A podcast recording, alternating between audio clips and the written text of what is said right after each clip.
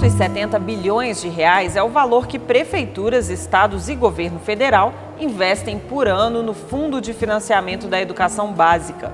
O Fundeb está em vigor desde 2007, mas vai acabar no fim deste ano. O Congresso analisa três propostas para tornar o fundo permanente. O senador Flávio Arnes é relator de uma delas e conversa com a gente hoje para contar como estão as negociações entre o Congresso e o governo em torno do texto e o que vai acontecer com a educação básica se o fundo não for aprovado.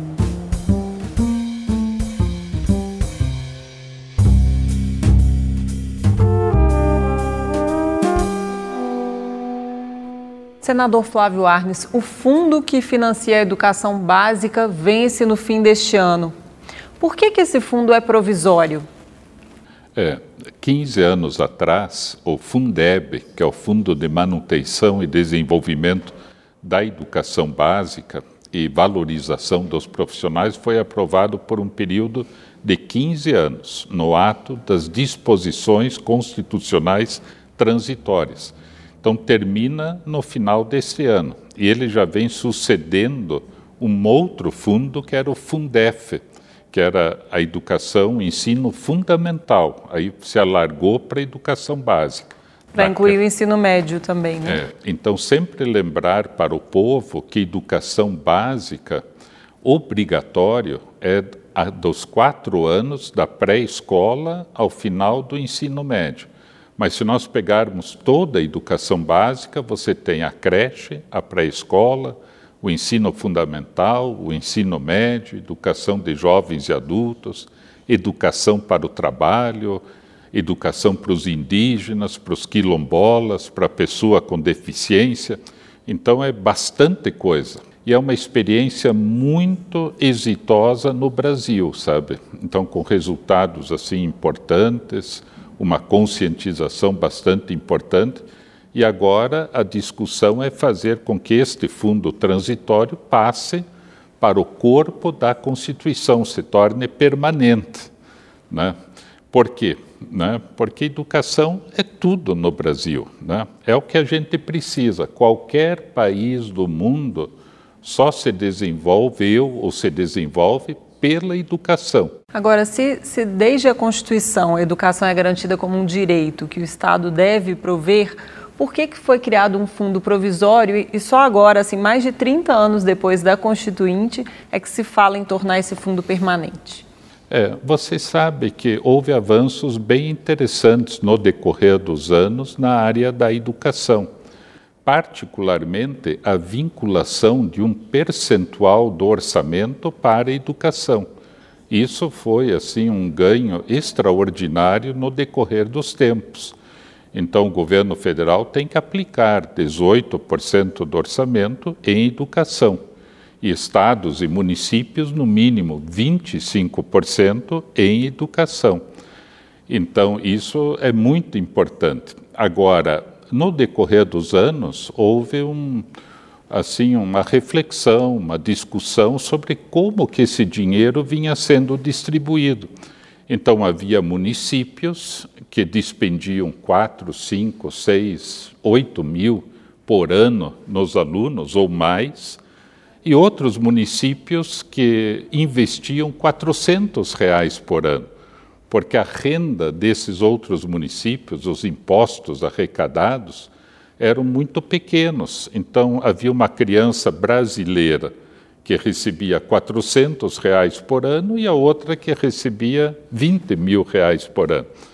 Então, a solidariedade fez com que a gente dissesse: olha, toda criança no Brasil tem que ter um mínimo, um mínimo garantido.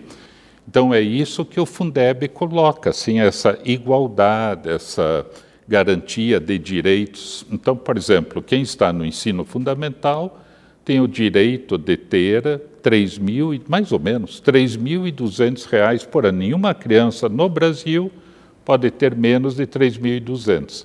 Quem está na creche, em torno de 4.200. 4.200 por ano para uma criança que esteja na creche. Então, os, os impostos são separados para que cada criança não receba menos do que isso. Quando estiver recebendo, a União complementa esse recurso para que o valor aumente em alguns estados, para que todas as crianças tenham pelo menos o mínimo. E essa complementação vem acontecendo em nove estados, sete do Nordeste e dois do Norte.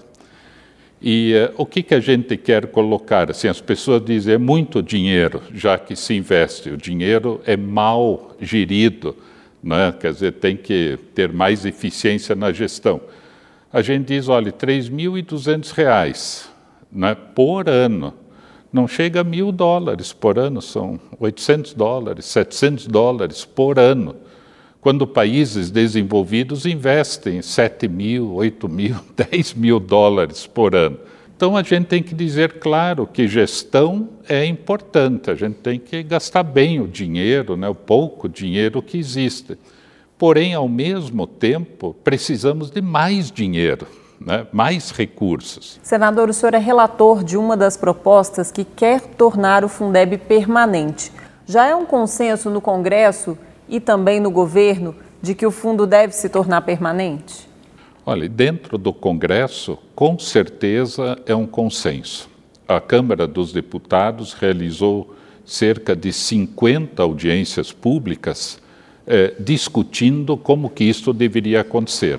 O Senado Federal aqui realizamos mais de 10 audiências públicas também nesse sentido.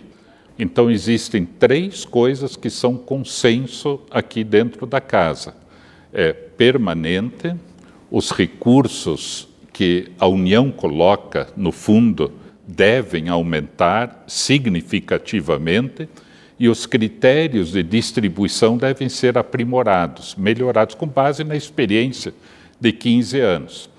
Esse consenso se estende para a sociedade os governadores concordam, prefeitos, secretários municipais de educação, estaduais, conselhos estaduais, municipais de educação, movimentos, todos pela educação, campanha pelo direito à educação e vários outros movimentos, enfim, existe o consenso. Não existe esse consenso com o governo, né? o que eu acho uma pena, né? porque a maior e melhor pauta social que o governo pode ter. Presidente Bolsonaro, a primeira-dama Michele, chegar para as famílias e dizer: olha, agora a gente quer ter o recurso para que o teu filho tenha creche, tenha pré-escola, Brasil alfabetizado. Já tem, isso é Fundeb, é, alfabetização é Fundeb. Né? E, uh, então, isso aí, ou segurança, né? a gurizada fica na rua, na droga, muito melhor ter esporte, música, artes, informática, língua estrangeira. Quer dizer, a gente teria um país novo, diferente, se o governo construísse esse consenso. Então a gente vê as manifestações da área econômica, da área da educação, assim na contramão daquilo que toda a sociedade vem pensando. O que, que o governo discorda? É o fato de se tornar permanente ou é o aumento de aportes da União? É, o governo basicamente diz que não pode colocar os recursos pretendidos. Hoje, separando os recursos dos municípios e estados, que eles têm que aplicar 25% em educação, em certos impostos, os 20% já são separados e coloca-se numa cesta estadual. Olha, 20% aqui no estado significa tanto. E são 150 bilhões por ano que estados e municípios colocam nessas 27 cestas estaduais e do Distrito Federal. O governo federal complementa com 10%, ou seja, 14 bilhões, para os sete estados do Nordeste que não conseguem atingir o valor mínimo que é para cada criança no Brasil. Então, nós estamos dizendo, olha, 14 bilhões é pouco. Se a gente quer mudar o Brasil, a gente tem que aumentar esse valor. Então, uma proposta aqui do Senado é aumentar para 30%. E a outra proposta é aumentar para 40%. Então, ao invés de 15 bilhões, 45 ou 60, mas diluídos no decorrer de 10, 15 anos, aumentando-se isso gradativamente, para você ter um Brasil novo em 15 anos pela educação. Então não é numa pancada só, que nem o povo diria, de uma vez só, diluindo-se, aumentando-se, para se chegar a esta possibilidade. Então, ao achar essas fontes de recursos, nós debatemos muito nas audiências. Quais seriam as fontes? Porque é isso que o governo fala, né? Quando o Congresso quer criar despesa, precisa indicar a fonte de recurso. Seria royalty, imposto de renda, senador? Olha, a, a, própria reforma tributária está aí para se discutir tudo isso, né? E a reforma tributária, até a gente, nas propostas que temos, tanto na Câmara como no Senado, a gente prevê que haja este, este pensamento na reforma tributária de substituição de impostos para não haver perdas na educação. Mas também é, é royalties, petróleo, não há dúvida nisso há outras coisas que podem ser melhoradas no Brasil, como, por exemplo, a questão, e colocamos na nossa emenda aqui, é, lucros e dividendos. Pessoas que recebem né, mais de 350 mil reais por mês, por mês, deixando bem claro, gente que recebe um milhão de lucros e dividendos por mês, não paga imposto de renda, desde 1995. Isso significaria só isso, só essa medida que eu acharia mais importante para o ministro da Economia abordar para o Brasil, representaria no ano 100 bilhões de reais. Lucros e dividendos não para o pequeno, para o micro, para o médio, estou falando no, no grande lucro no Brasil.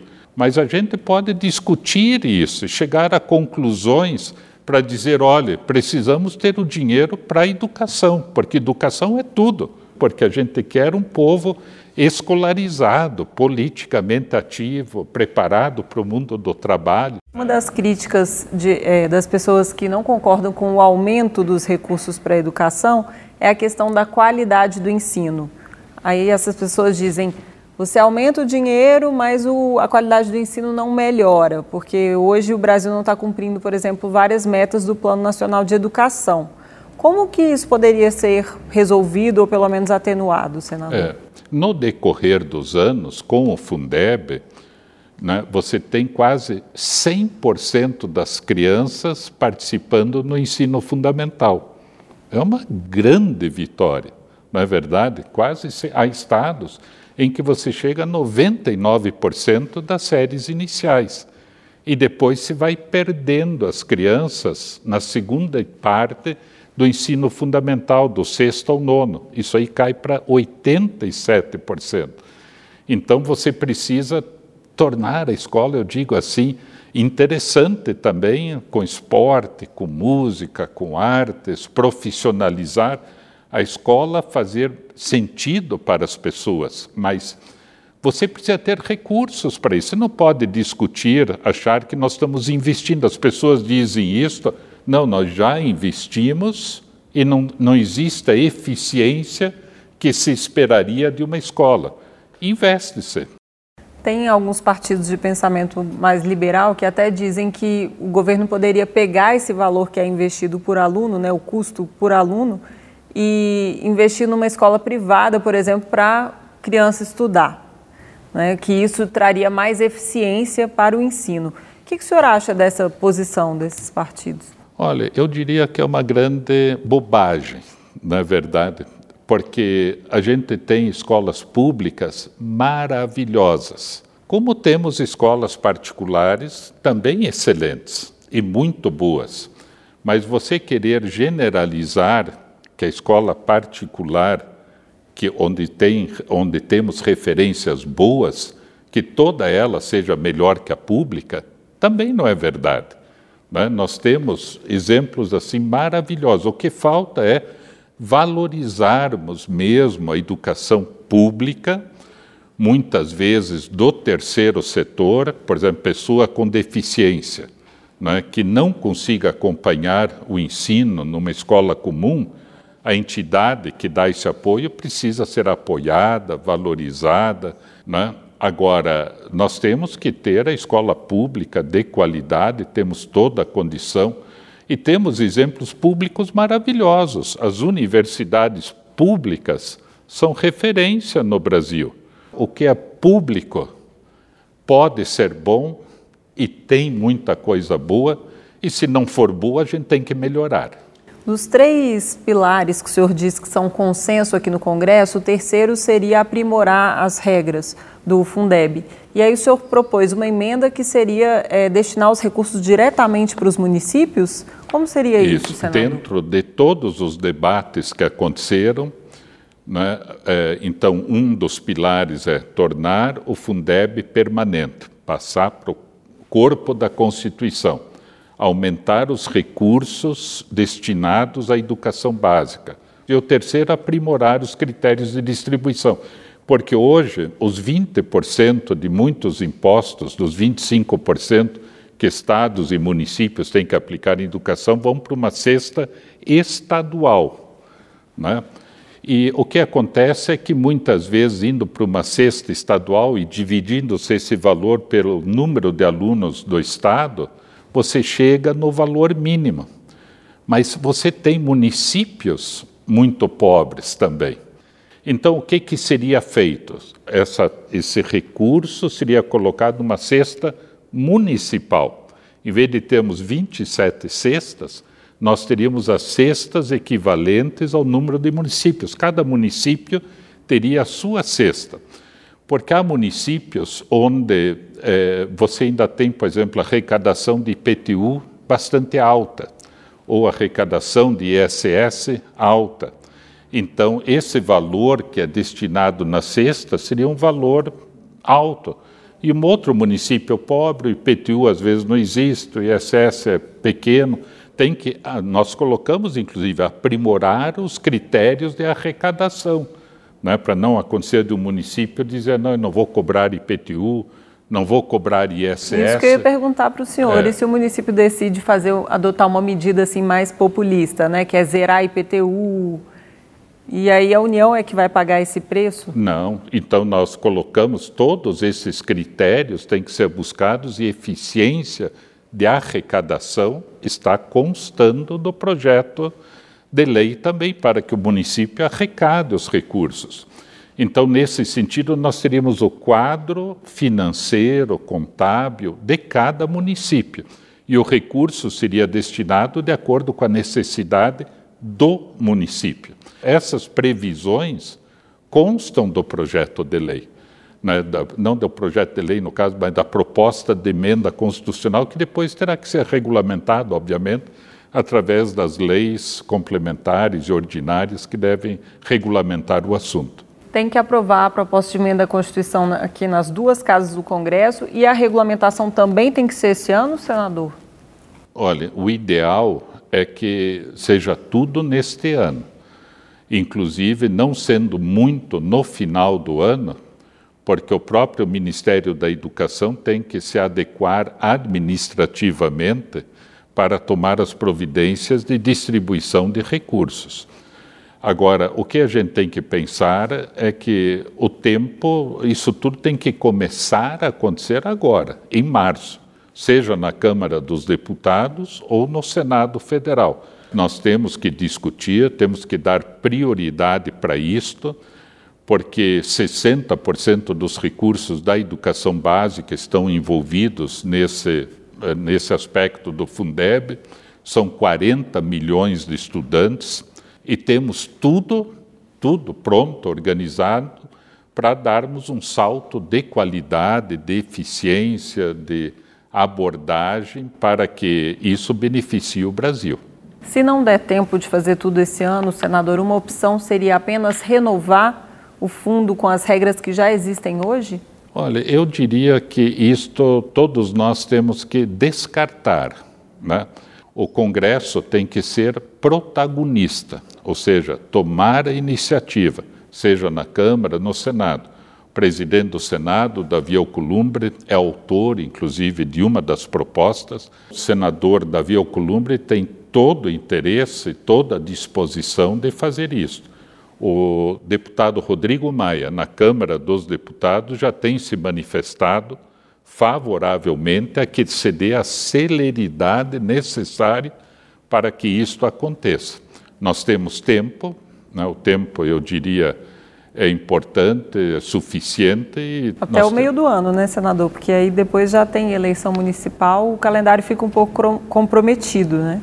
É, fica um pouco comprometido, mas eu diria que temos até o meio do ano, depois, no decorrer do processo eleitoral, isso a gente pode continuar também com muitas coisas e dizer assim: olha, eu acho que todos nós temos que ter o compromisso com a educação. Né? A escola tem que ser né, o prédio mais bonito, mais acolhedor da comunidade. Nós temos escolas que não têm banheiro, que não tem energia elétrica, que não tem biblioteca, que não tem sala de professor. Tem que, vamos dizer, olha, vamos dar um basta nisso. Para isso você precisa ter dinheiro, né? que seria o custo, é o CAC que a gente fala, custo aluno qualidade. Quanto que custa uma escola? É isso que a gente tem que dizer, ah, mil dólares é muito. É uma decisão que nós, nação, temos que tomar. Nosso tempo já acabou, senador, mas só para terminar, qual é o prejuízo de não se renovar o Fundeb? Ah, é um prejuízo, seria um prejuízo imenso, um prejuízo que não pode acontecer. Né? Uma criança receber 400 reais por mês, voltaríamos, em vez de 3 mil, a criança passaria a receber 400. Você não teria turmas divididas, você não teria qualificação de professores, materiais, é tudo aquilo que a gente não quer na educação. O que a gente quer é o contrário: professor valorizado, escola bonita, acolhedora, eficiente em período integral, creche, pré-escola, chamando todo, todas as pessoas para complementarem os estudos através da educação de jovens e adultos, quilombolas, indígenas, né, populações vulneráveis, pessoa com deficiência, que a educação abraça né, todos os brasileiros e nesse abraço a gente faça um Brasil muito melhor. Muito obrigada, senador. Eu que agradeço, Glauciano.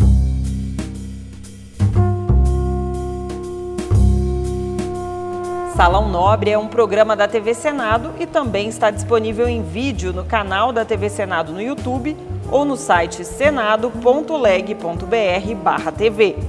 Se você prefere assistir pela televisão, é toda quinta-feira às 8 da noite. Até o próximo episódio.